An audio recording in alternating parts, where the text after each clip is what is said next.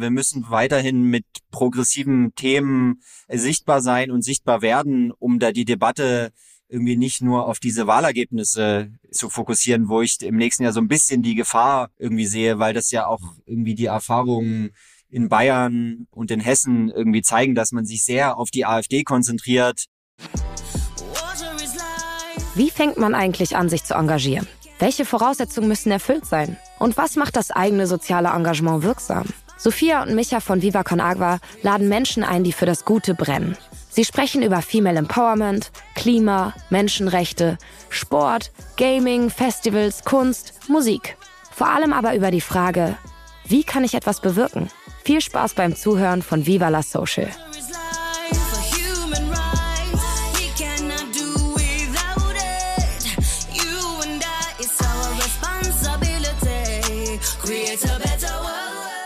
Herzlich willkommen zur Viva la Social Folge mit Tom Baurig. Schön, dich so kennenzulernen in einem Podcast.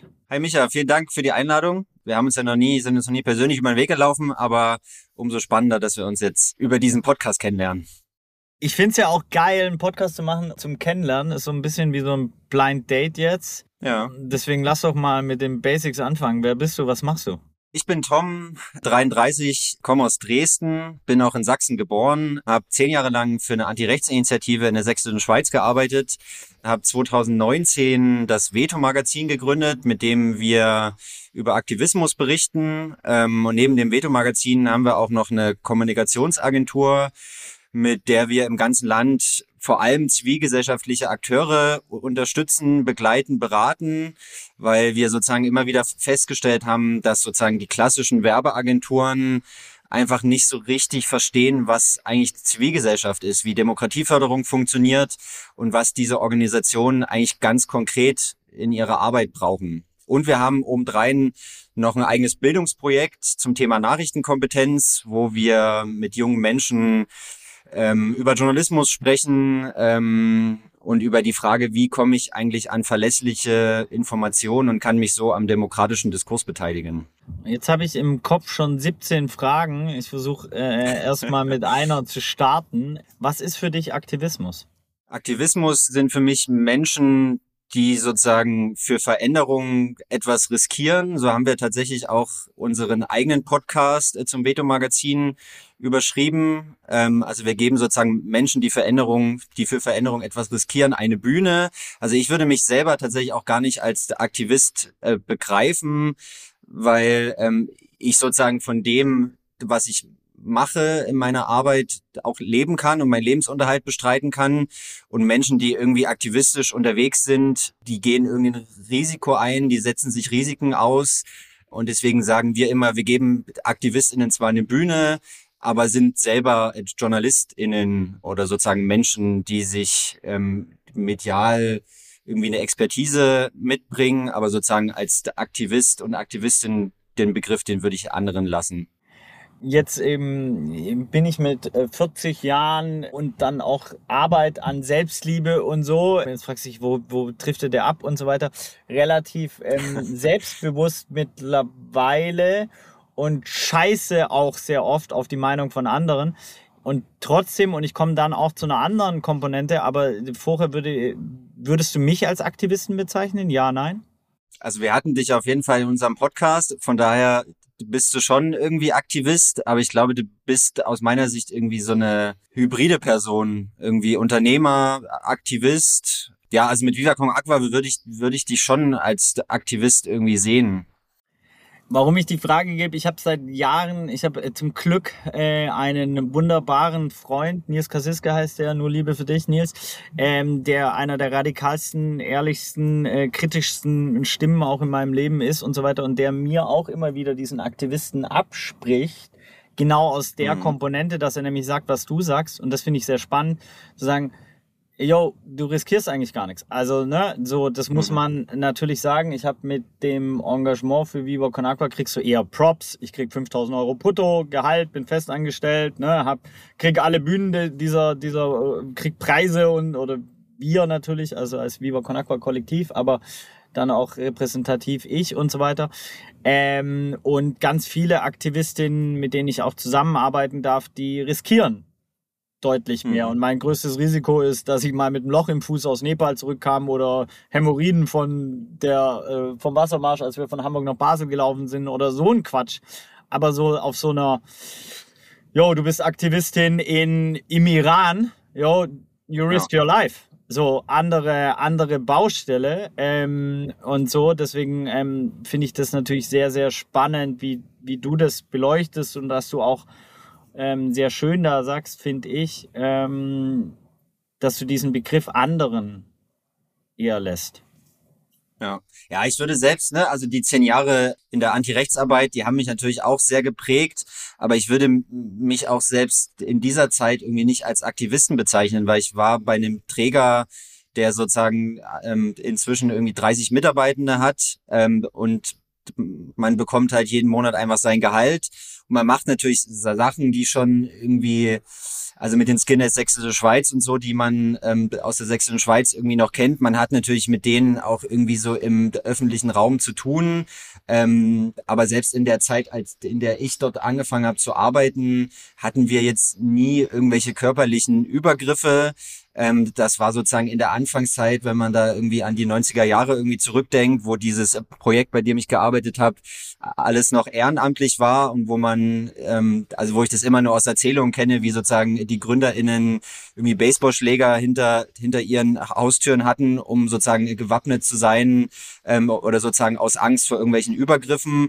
Das ist natürlich einmal eine ganz andere Dimension. Ne? Und ähm, wir haben, glaube ich, auch das Privileg als Veto-Magazin dass wir ähm, einfach berichten tätig sind und gleichzeitig auch noch in, in, in Dresden unterwegs sind, wo wir schon irgendwie in der Anonymität irgendwie untergehen, wenn ich mir da irgendwie auch Anti-Rechtsprojekte angucke in kleineren Gemeinden in Sachsen, das ist einfach nochmal eine andere Nummer, ne? Also wenn du irgendwie Angst haben musst, dass deine, dass die Radmuttern von deinem Auto gelöst werden oder irgendwie die Typen vor deiner Tür stehen oder irgendwie bei dir eingebrochen wird, das ist einfach was ganz anderes als das, was wir machen. Ähm, und deswegen würde ich mich niemals mit diesem, also mit diesem Begriff schmücken wollen.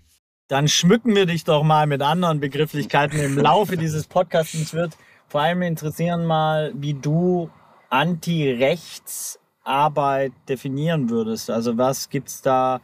Die Bandbreite ist, das weiß ich aus eigener Erfahrung, sehr facettenreich. Das fängt an mit äh, Stellung zu beziehen im Freundeskreis, äh, Zivilcourage mhm. aufstehen, ähm, über Social Media, über auf Demos gehen. Was gibt's noch alles und was, was hast du auch gemacht? Und dann vielleicht auch sogar in Hinblick, was war aus deiner Sicht das effizienteste? Weil, don't get me wrong, aber auf Social Media ein Post gegen AfD ist so, mhm auch wichtig. Nur die Frage, wie viel strukturelle Veränderungen hast du, wenn du dann natürlich auch so sehr bubble-mäßig unterwegs bist. Mhm. Und ich würde mal behaupten, dass 90 Prozent der Menschen, die jetzt mir zum Beispiel auf den sozialen Medien folgen, dann doch die linksgrün versiffte woke Bubble ist. Ähm, und wie viele erreiche ich dann wirklich und zum Umdenken? Also gibt es äh, eine Person, die ich zum Umdenken angeregt habe durch einen Social Media Post? Gibt es sowas? Ähm, hat ist es auch wichtig oder ja, wie würdest du das auch auf so, ja, waren viele Fragen, aber ich glaube, du hast geile Antworten darauf. Ja, also vielleicht, um auf den Social Media Post einzugehen, ich kann mir schon vorstellen, dass man mit Social Media Posts zumindest Leute irgendwie zur Reflexion anregen kann. Aber kann man natürlich, ne, also wir sehen das beim Veto Magazin auch, die Leute, die uns da folgen, ähm, also wir haben tatsächlich wenig mit irgendwie Hasskommentaren zu tun, weil ich glaube, uns folgen halt uns folgt eine Blase, die sowieso mit aktivistischen Themen irgendwie zu tun hat. Ähm, und uns geht's ja vor allem darum, die aktivistische Blase irgendwie zu stärken. Und es, deswegen, glaube ich, sammeln wir die auf, auf unseren Social-Media-Kanälen zusammen. Aber um auf die Frage zum Thema Anti-Rechts zurückzukommen, also wir, ich, ich habe viel Präventionsarbeit gemacht, also das heißt irgendwie sehr an der Basis von irgendwie Beratung von kommunalen Verantwortlichen zum Umgang mit rechtsextremen Tendenzen über viele Fortbildungen in der Kita. Ich habe mal ein Jahr lang ähm, sehr viele Mitarbeitende in Kindertagesstätten fortgebildet zum Thema Umgang mit rechtsextremen Symbolen. Also das ist alles ja inzwischen auch schon eine Weile her. Ne? Das ist, glaube ich, inzwischen sehr viel mehr in der in der breiten Masse angekommen. Aber ich meine, vor Pegida und vor der AfD, das war auch so ein bisschen unser Gedanke, weswegen wir ähm, das Veto-Magazin auch mal als gedrucktes Magazin rausgebracht haben. Das hatte dann irgendwie diverse Gründe, warum wir es wieder eingestellt haben. Aber ich würde behaupten, dass sozusagen seit dem Aufkommen von Pegida und der AfD also diese Themen Demokratieförderung, Rechtsextremismusprävention einfach sehr viel mehr in die Breite der Gesellschaft reingekommen sind, weil davor war das aus meiner Sicht so ein, in Anführungsstrichen, so ein Spartenthema, mit dem haben sich eben Leute auseinandergesetzt, die entweder irgendwie persönliche Anfeindungen hatten oder die irgendwie ein persönliches Interesse daran hatten oder die einfach wollten, dass in ihrer Stadt irgendwie diese Typen irgendwie keinen Raum bekommen. Ähm, aber seit Pegida und der AfD ist das einfach in die Breite der Gesellschaft gekommen. Und wie gesagt, vor fünf, sechs Jahren waren so rechtsextreme Symbole ähm, einfach ein Randthema. Und das haben wir halt viel gemacht, über solche Themen aufzuklären, kommunal veran kommunale Verantwortliche zusammenzunehmen und mit denen Strategien zu entwickeln, wie man mit Immobilien umgehen kann, die von Neonazis irgendwie aufgekauft werden.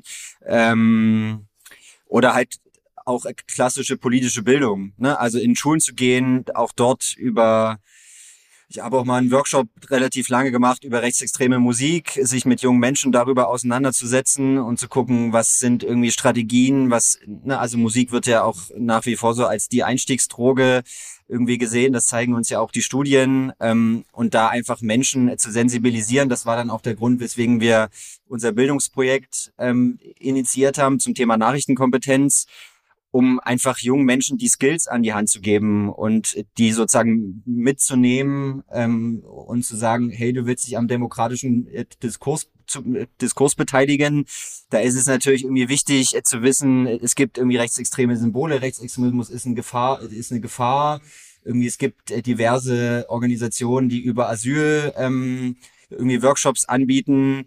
Ähm, ihr macht Sachen mit Viva Con Aqua, aber sozusagen das Thema Nachrichtenkompetenz und die Frage, wie finde ich mich denn eigentlich zurecht ähm, in diesem Nachrichtenwust, ähm, finde ich einmal eine entscheidende Kompetenz, ähm, um sich in der heutigen Zeit irgendwie zurechtzufinden. Genau, das war jetzt am Ende so ein bisschen die Brücke von früher zu heute. Ähm, genau, aber wie gesagt, viel Präventionsarbeit und viel politische Bildung war das, was was ich in dem Projekt irgendwie gemacht habe und was ich schon auch irgendwie unter Anti-Rechtsarbeit ähm, irgendwie verstehen würde. Du hast die anderen Punkte ja schon genannt, irgendwie auf Demos gehen etc. Auch hier möchte ich einen Shoutout Roger Reckles, Male Levé, Helene Fares und so weiter. Ich habe super viel von denen gelernt. Ich war komplett unpolitisch, äh, im Schwabenland Rich Kid mäßig aufgewachsen. Ich habe noch nie Rassismus äh, erfahren. Ich kann mhm. keinen Rassismus erfahren. Es gibt keinen umgedrehten Rassismus. Das habe ich gelernt. Was hat mhm. dich dazu bewogen, dafür einzustehen für ein Problem, das dich persönlich nicht betrifft? Und Fragezeichen betrifft es dich persönlich nicht? Also äh, es gibt keinen umgedrehten Rassismus, aber natürlich ja. äh, in einem holistischen Verständnis von einer Welt ja. äh, ist ja so die Frage, in welcher Welt will man leben, betrifft sich dann doch auf so einer Ebene. Und ja, das würde mich sehr interessieren, was da die Antwort von einem Herrn Waurig ist. Schöner Nachname, da steckt ja auch der Wauwau drin. Fällt mir aus, als Vater. Ja, witzig, das war auch immer, das war auch immer das, was meine LehrerInnen oft irgendwie gesagt haben. Wow, wow war tatsächlich irgendwie oft so ein Ding, was mich früher irgendwie auf jeden Fall geärgert hat, aber heute, heute ist es mir, ist es mir gleich. Aber witzig, wichtig, äh, witzig, dass du das so, dass dir das auffällt oder dass es da die Brücke gibt zu meiner, zu meiner Schulzeit. Nee, also mit Rassismus habe ich natürlich nichts zu tun als weiße privilegierte Person, aber in Sachsen haben wir natürlich in den 90er Jahren, in den 2000er Jahren war man natürlich in kleinen Gemeinden irgendwie mit irgendwelchen Neonazi-Typen irgendwie konfrontiert. Man hat die immer auf irgendwelchen Dorffesten irgendwie getroffen. Ich habe früher in meiner Schulzeit, als ich dann so neunte, zehnte, elfte, zwölfte Klasse war, das irgendwie immer wieder wahrgenommen, aber mir fehlten so ein bisschen, mir fehlte so ein bisschen das Handwerkszeug. Was kann ich denn jetzt als alleinige Person unternehmen? Was kann ich denn diesen Leuten irgendwie entgegensetzen? Und das war ja in in Sachsen vor allem oder auch in Ostdeutschland ähm, an vielen Stellen die Situation, dass irgendwie Kameradschaften in kleinen Gemeinden irgendwie entstanden sind und man mit dem irgendwie konfrontiert war. Und dann hatte man sozusagen die Möglichkeit, entweder wegzuziehen oder sozusagen irgendwie zu sagen, und das war ja sozusagen so das Gründungsmomentum für viele Anti-Rechts-Initiativen in Ostdeutschland, irgendwie, dass halt junge Menschen gesagt haben, ich will ähm, will diesen rechtsextremen Umtrieben irgendwie was entgegensetzen. Und bei mir war es tatsächlich so, ich habe in der Schulzeit halt nach Handwerkszeug gesucht und habe dann FSJ Politik gemacht in Sachsen und bin so äh, zu dieser Anti-Rechts-Initiative gekommen und habe dann eben erfahren, was man halt so tun kann, um dagegen irgendwie aufzustehen oder was sozusagen Leute in den letzten Jahren und Jahrzehnten schon so getan haben, ähm, um dagegen aufzustehen und hatte dann endlich sozusagen auch die Plattform und die Möglichkeiten, um was zu tun. Hab dann so die Erfahrung, also ich komme aus der Nähe von Görlitz, aus einer ganz kleinen Gemeinde mit so um die 1000 EinwohnerInnen, wo aber auch die NPD früher sehr viele Stimmen immer geholt hat ähm, und habe dann sozusagen auch das Wissen, was ich in der sächsischen Schweiz ähm, irgendwie erfahren habe und kennengelernt habe, ähm, auch transferiert und habe dann in, mein, in meiner Heimatkommune ehrenamtlich angefangen, äh, damals mit dem Bürgermeister zu arbeiten, um zu gucken, was kann man denn tun. Das war dann damals irgendwie das Resultat, dass die NPD irgendwie einen großen Artikel über mich geschrieben hat ähm, auf der NPD Sachsen-Seite ähm, und das sozusagen meinen Eltern in den Briefkasten geworfen hat und die natürlich irgendwie ganz aufgeregt waren ähm, und mir geraten haben, ich soll damit aufhören. Ähm, aber das war ja früher sozusagen die Masche der NPD, ne? Also sozusagen Leute einzuschüchtern, ähm, oder machen sie ja immer noch, ähm, halt gerade in kleinen Kommunen. Genau, also ich habe als junger Mensch einfach nach Möglichkeiten gesucht, mich zu engagieren und diesen Neonazi-Umtrieben was entgegenzusetzen, hatte aber nicht so richtig die Plattform, weil es in meiner Heimat nicht so wirklich vergleichbare Initiativen gab und es war dann einfach das FSJ, was mich irgendwie weiter politisiert hat oder wo ich dann endlich eine Möglichkeit hatte, mich irgendwie einzubringen. Jetzt geht's ab in den sozialen Werbeblock. Viva la Social freut sich auf 1,5 Grad als neuen Partner des Podcasts. 1,5 Grad hat das Warum zum Namen gemacht. Denn 1,5 Grad Klimaziel geht uns alle an. Packen wir es nicht zusammen an und leisten unseren CO2-neutralen Beitrag, brennt uns der A auf diesem Planeten weg. Statt aber zu lamentieren oder Weltuntergangsszenarien zu zeichnen, müssen wir einfach mal machen. Und zwar schnell. 1,5 Grad hat dazu einen Masterplan entwickelt und bietet dir immer deinen günstigsten und saubersten Strom.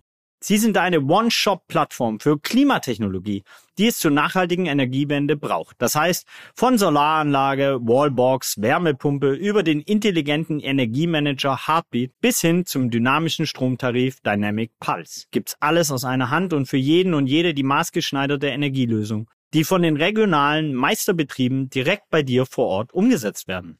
1,5 Grad macht's als europäischer Technologiemarktführer möglich. Ein Leben im Takt von Wind und Sonne. Living on Wind and Sunlight for free. Was ist dein persönliches 1,5 Klimaziel? Starte noch heute mit einem CO2-neutralen Leben und erfahre mehr unter www.1,5grad.com. Danke für die Unterstützung mit dieser Werbung. Denn alle Erlöse aus dem Podcast fließen in die Arbeit und Wasserprojekte von Viva Con Agua.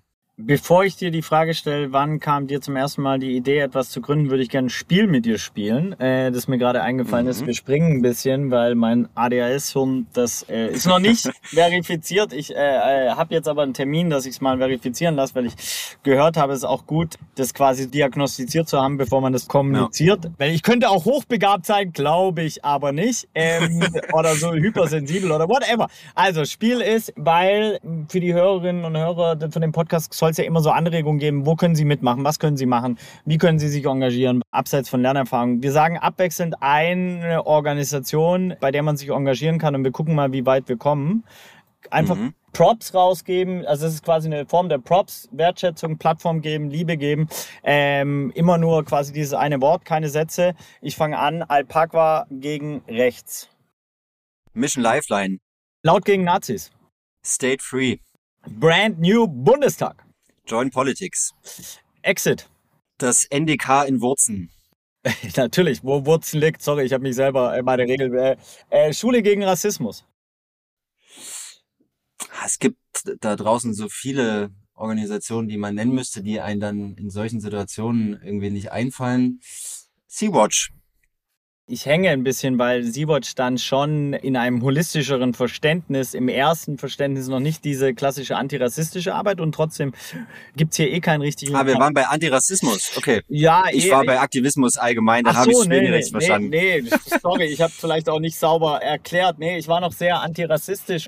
Ich habe auf jeden Fall noch Props fürs Kulturbüro Sachsen. Die machen auf jeden Fall hier auch schon seit ewigen Jahren Präventionsarbeit Lass mal weiterspielen. Ich finde es ganz geil. Musikerinnen, die sich krass ihr Leben lang dafür engagiert haben. Roger Reckless. Suki, wenn man gerade bei MusikerInnen sind. Jennifer Weiss. Malonda. Wie weit ist es eigentlich eines der asozialsten Komponenten in der Arbeit, dass ganz oft diese Sensibilisierung, Aufklärungsarbeit äh, und Aktivistinnenarbeit gemacht wird von Menschen, die genau davon betroffen sind? Von Themen. Also wie, wie, äh, wie resoniert das mit deiner Gefühlslage, dass so eine Frau wie Malonda oder auch ein Roger Reckless ähm, sich der Scheiße ausgesetzt sind und dann noch die mhm. Arbeit leisten für andere und dann wiederum angefeindet werden oder etc. Ja, das spricht auf jeden Fall für unsere Gesellschaft, sage ich mal. Gleichzeitig brauchen wir, glaube ich, diese Stimmen von Betroffenen, und gleichzeitig hat sich ja irgendwie auch ein bisschen etabliert, also zumindest so in unserer linken Blase, wenn man die so nennen will, inzwischen sozusagen Leuten immer wieder zu sagen, Betroffene sind nicht dafür da, irgendwie kostenlose Bildungsarbeit zu leisten, sondern wir als weiße Dominanzgesellschaft sind einfach auch haben die Verantwortung, uns selber weiterzubilden. Du hast es ja erst gesagt, was du so gelernt hast von anderen Menschen, mit Blick auf Rassismus. Es ist halt einfach ähm, unsere Aufgabe, uns mit diesen ganzen Sachen auseinanderzusetzen. Ähm, es ist unsere Verantwortung, irgendwie Lösungen zu entwickeln, um das gesellschaftliche Klima dahingehend irgendwie zu verändern. Da müssen wir einfach noch irgendwie viel besser werden und noch irgendwie lauter werden.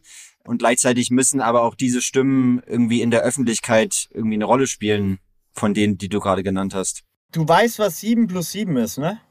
14? Und die Quersumme ist 5. Und das mhm. hast du, das hast du an der Schule gelernt. Und da könnte ich 10.000 andere Sachen noch sagen. Warum hat so ein Trottel wie ich, ja, der wirklich mit frühestens 27, da habe ich schon fünf Jahre im Viva Con Aqua gemacht hat, ansatzweise angefangen hat, sich mit diesen Themen wirklich zu auseinanderzusetzen. Wie kann es sein, dass wir nicht ein Spiel haben, das Level 1 ist, du verstehst, es gibt Stru äh, Rassismus. Äh, Level 2, mhm. strukturellen Rassismus. Level 3, Betroffene. Level 4, äh, es gibt keinen umgedrehten Rassismus. Level 5. Warum gibt's dieses Spiel nicht? Warum gibt's nicht, oder, oder gibt's es das? Oder gibt's dieses Buch, wo du checklistenmäßig abhaken kannst? Wenn du das gelesen hast, danach kann dir, hast du es gelernt, so wie 14 halt die Antwort ist und so weiter. Ähm, und ist es genauso klar wie Mathe? Oder gibt es da Grau mehr Grauzonen oder warum gibt es es nicht? Spannende Frage. Also ich würde sagen, weil in den entsprechenden Strukturen, die dafür irgendwie verantwortlich sind, wenn ich jetzt irgendwie an den Schulkontext denke, wahrscheinlich einfach, also ich kann jetzt irgendwie hauptsächlich für den Osten des Landes sprechen, wahrscheinlich einfach zu wenige Menschen arbeiten und in Verantwortung sind, denen das irgendwie wichtig ist oder die das irgendwie auf dem Schirm haben. Ne? Also wenn ich irgendwie an Sachsen denke, ich kann mich erinnern, wie hoch hier immer das ganze MINT-Thema irgendwie gehalten wird und äh, wie man sich freut, ähm, in irgendwelchen Schulländervergleichen irgendwie auf Platz eins zu sein bei den ganzen MINT-Themen. Das Mint, Mint? mag alles ähm, na Mathe ähm, und diese ganzen äh, Technik, was oh, jetzt stehe ich gerade auf dem Schlauch, was heißt MINT eigentlich ausgeschrieben? Ähm, MINT-Fächer zusammenfassen, zusammenfassende Bezeichnung von Unterrichts- und Studienfächern im Bereich Mathematik, Informatik, Naturwissenschaft und Technik. Ich habe es gerade kurz bei Google nachgeguckt. Ecosia ähm, ist geiler ist, wie Google, sage ich immer. Ja, das, das mag sein. Da gebe ich dir recht. Ähm, aber das ist, glaube ich, das, wo man halt den irgendwie den Fokus drauf legt und sagt, wir müssen irgendwie gut in Mathe sein, wir müssen irgendwie äh, am Computer unsere Skills beherrschen, aber sozusagen das ganze Soziale, das spricht ja auch dafür, dass es diese ganzen Projekte gibt, die sozusagen in den Schulen ihre ganzen Workshops anbieten. Also warum müssen wir sozusagen als zivilgesellschaftliche Organisation einen Workshop konzipieren zum Thema Nachrichtenkompetenz, obwohl das sozusagen in den Schulplänen überall mit drin steht, in Deutsch, in Gemeinschaftskunde, in anderen Fächern. Oder ich meine, man hat ja auch irgendwie Gemeinschaftskunde oder Sozialkunde, wie das in einzelnen Bundesländern unterschiedlich heißt. Ähm, da wird es ja den Raum dafür geben, um sich sozusagen über Rassismus und diese ganzen Punkte mit Level 1 bis 4, was du angesprochen hast, sich damit auseinanderzusetzen. Aber da fehlt offensichtlich die Sensibilität bei den entsprechenden Menschen, die sich Unterrichtskonzepte ausdenken, die selber Unterricht machen. Also ich glaube, ich würde auch nicht alle über einen Kamm scheren. Ne? Also es gibt schon so Ausreißer und irgendwie Menschen, die da irgendwie cool unterwegs sind und die da was anschieben wollen. Ähm, aber wenn selbst irgendwie so Themen wie Nachrichtenkompetenz in der Schule irgendwie wenig stattfinden und Lehrkräfte sich da nicht rantrauen, dann traut sich eine weiße eine weiße Gesellschaft natürlich erst recht nicht an, an Themen wie Rassismus ran und lassen das dann einfach so dahin wabern und denken wahrscheinlich auch oft, ja, das ist ja jetzt auch nie mein Problem. Warum sollte ich mich jetzt damit auseinandersetzen? Und es gibt da ja ein Fachtermini, White Fragility, habe ich gelernt. Und mhm. äh, letztendlich an alle Hörerinnen, die vielleicht diesen Weg noch gehen wollen, äh, es tut weh. Es nervt, sich mit seinen mhm. eigenen Rassismen, mhm. Sexismen, Homophobien etc. auseinanderzusetzen. Und du kannst auch nicht antirassistisch sein und äh, ein Sexist, weil das passt nicht ja. zusammen, äh, sondern das ja. ist das Schwierige. Du musst es holistisch äh, denken. Ähm, ich, mich würde interessieren, was für dich Journalismus mit Haltung bedeutet, weil das ist etwas, was du prägst. Ähm, so und ähm, ja, was, warum prägst du diesen Begriff und warum ist es für dich auch wichtig, als Journalist eine Haltung zu zeigen? Also Journalismus mit Haltung ist ja sozusagen die Überschrift oder die, der Teaser zum Veto-Magazin. Wir haben ja mit dem Veto-Magazin, also ich hole vielleicht an der Stelle mal kurz aus, um diesen, um diese äh, Unterzeile zu erklären. Wir, wir haben mit dem Veto-Magazin angefangen, weil wir festgestellt haben oder das Gefühl hatten, dass aktivistische Themen oder Engagement in der alltäglichen Berichterstattung einfach zu wenig eine Rolle spielt. Also es wird sozusagen dann über Aktivismus berichtet, wenn irgendwo was passiert. Also ich habe das damals auch in der sächsischen Schweiz immer wieder erlebt. Es werden sich wahrscheinlich draußen viele Leute daran erinnern, an die Ausschreitungen vor der Geflüchtetenunterkunft in Heidenau. Das ging ja damals riesengroß durch die bundesdeutsche Presse und am nächsten Tag waren natürlich alle möglichen Medien, auch in der sächsischen Schweiz und wollten auch von uns als zivilgesellschaftliche Organisation wissen, was kann man denn jetzt tun? Wie konnte das passieren? Und alle waren ganz erschrocken.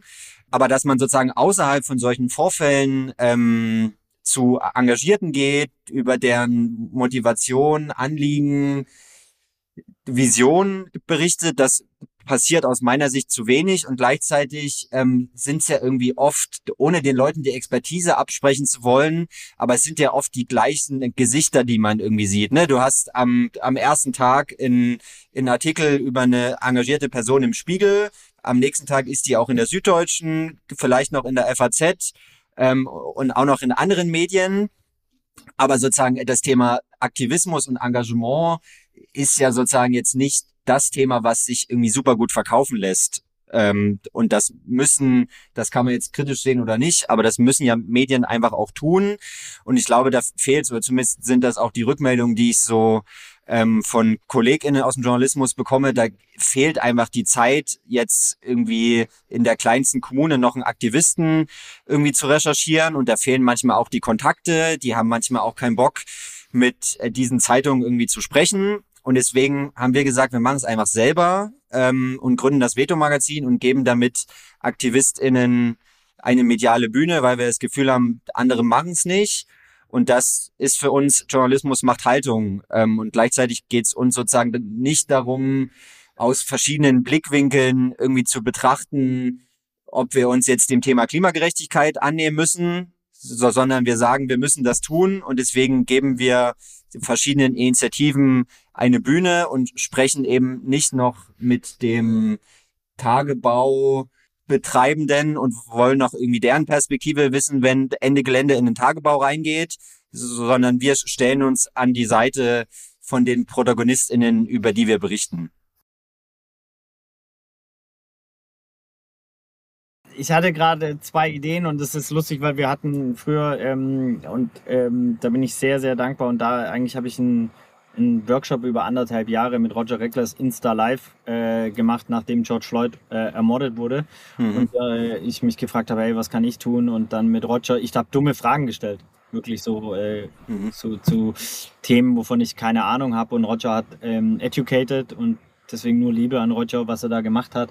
Äh, persönlich war es für mich ein Gamechanger und ich glaube, meine Community und seine haben alle davon profitieren können und daraus sind immer Projekte entstanden. Und ich habe jetzt im, mhm. äh, ähm, möchte ich es nur verbalisieren, im Kopf dieses Spiel werde ich versuchen mitzuentwickeln. Äh, ähm, fände da auch äh, geil, wenn du noch dabei bist und vielleicht auch Brand New Bundestag irgendwie zusammen, dass man so ein Spiel hat, so ein Blueprint, das man durchspielt und danach hat man zumindest ein bisschen mehr verstanden und hatte Spaß, weil Spielen soll Spaß machen. Das ist auch, mhm. als wir uns gegründet haben, 2006, äh, war auch laut gegen Nazis so in der Gründungsphase. Und ich hatte voll oft mit Jörn Menge den Diskurs so, ey, mhm. ja, bei euch macht immer alles Spaß und ist alles einfach. Und ich so, ja, Diggi, in deiner DNA steht gegen. Also voll oft ja. macht auch antirassistische ja. Arbeit gar keinen Spaß, weil es ist anti. Ja. So, und das mhm. muss man auch ganz klar so. Und da trotzdem einen spielerischen Drive reinzubekommen und auch so den Leuten das so leichter zu machen, weil das ja zum Beispiel, warum ist Viva Con Agua erfolgreich, ohne dass es jetzt um Viva Con Agua geht, ist, weil es halt immer sehr, sehr leicht äh, Drop in, Drop out, ja. Becher sammeln, geile Zeit, bla bla bla, andere Geschlecht, gleiche Geschlecht, whatever Geschlecht anbaggern zurück zu dir. Wie kann man ähm, Tom Baurig unterstützen? AKA, ich habe ja schon verstanden, dass es dir gar nicht um dich geht, sondern wie kann man eure Arbeit Veto Magazin unterstützen? Was sind die einfachsten Moves, die jetzt alle Leute mal machen sollten?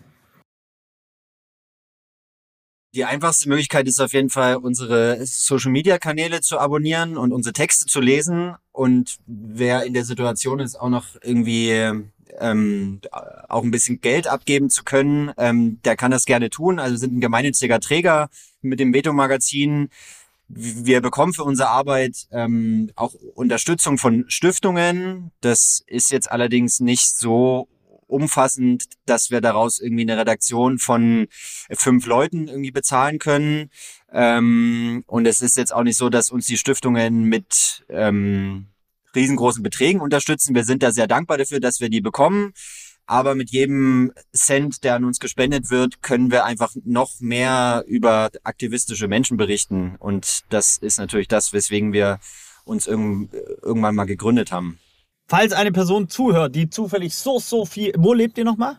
Wir sind alle in Dresden. So, so, so, so, so viel Geld hat, dass es ehrlicherweise genauso ist, wie wenn ich jetzt 100 Euro spende an Veto Magazin, was ich mache, bitte tu mich da festhaken drauf, äh, schick das mir den, den Überweisungsträger und sag Micha, poste das auch, diese Spende, weil das kann ich mir leisten. Vielleicht gibt es eine Person, die gerade zuhört und dem Veto Magazin ein Haus in Dresden kaufen könnte. Ist hochgegriffen, aber hm. wenn man nicht hochgreift, so wo sie dann für immer leben können, indem sie dann vielleicht sogar unten noch ein antirassistisches Café machen, weil das ist zum Beispiel so, mhm. ne, in dieser ganzen Social Business Welt, in der äh, wir ja reingezoomt uns selbst haben, irgendwie abgebogen sind, nicht aufgepasst haben bei der Ampel.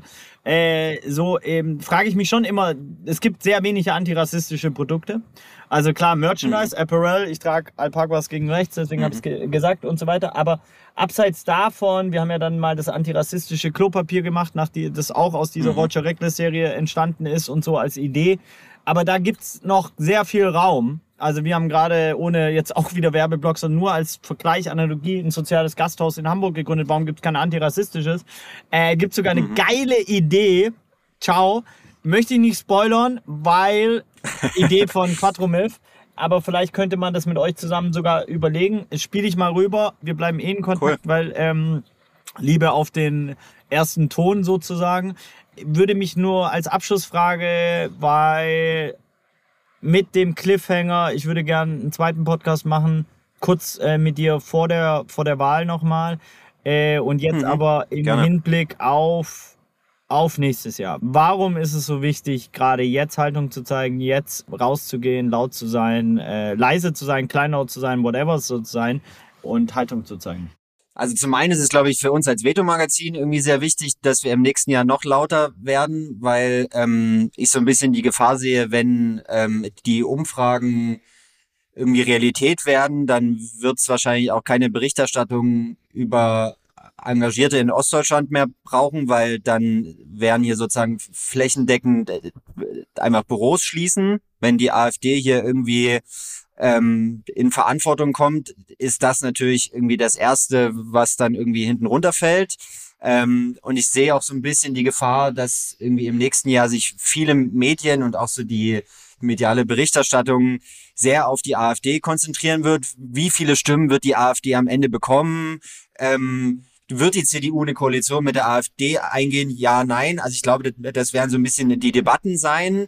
Und wir müssen es einfach schaffen, dass sozusagen gerade zivilgesellschaftliche Stimmen ähm, im nächsten Jahr eine große Rolle spielen und eine noch größere Sichtbarkeit haben, auch über das Veto-Magazin hinaus. Deswegen sind wir auch dankbar, dass wir mit unterschiedlichen Medien auch Kooperationen haben, die sozusagen unsere Texte übernehmen und auf ihren Kanälen spielen, um einfach eine größere Sichtbarkeit für diese Leute zu schaffen.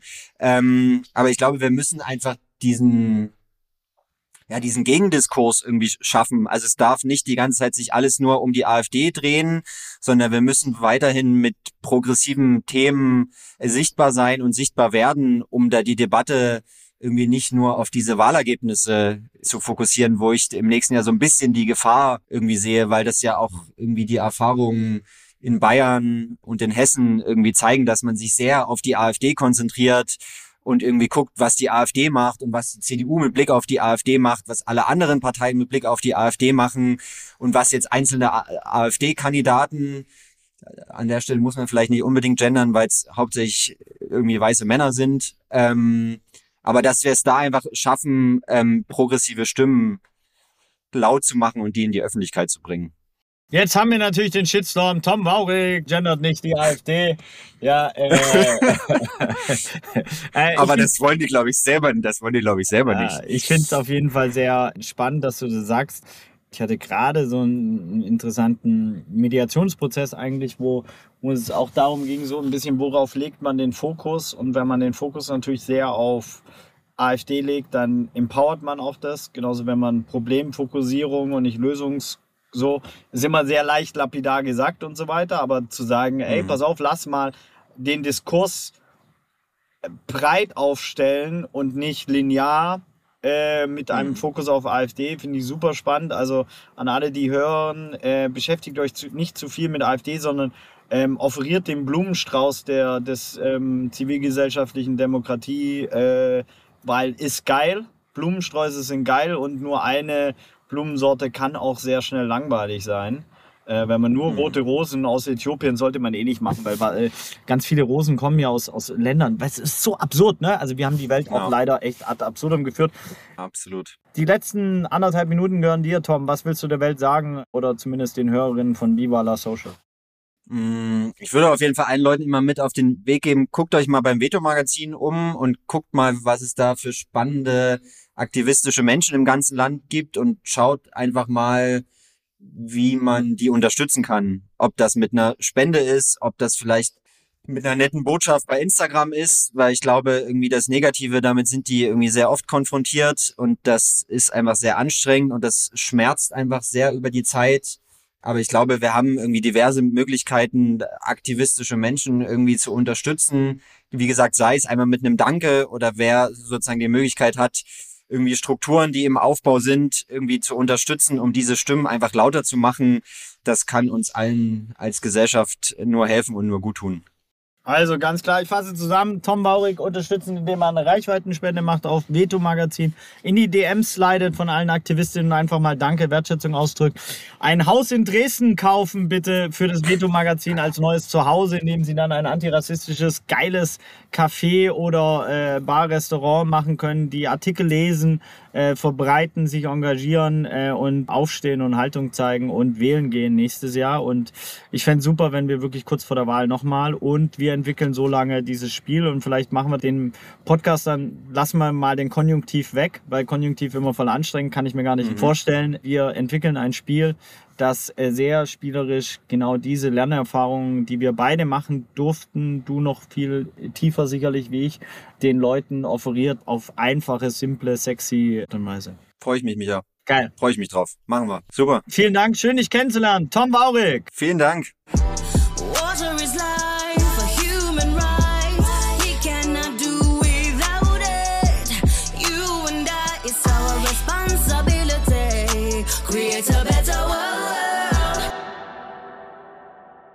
Dieser Podcast wird produziert von Podstars bei OMR.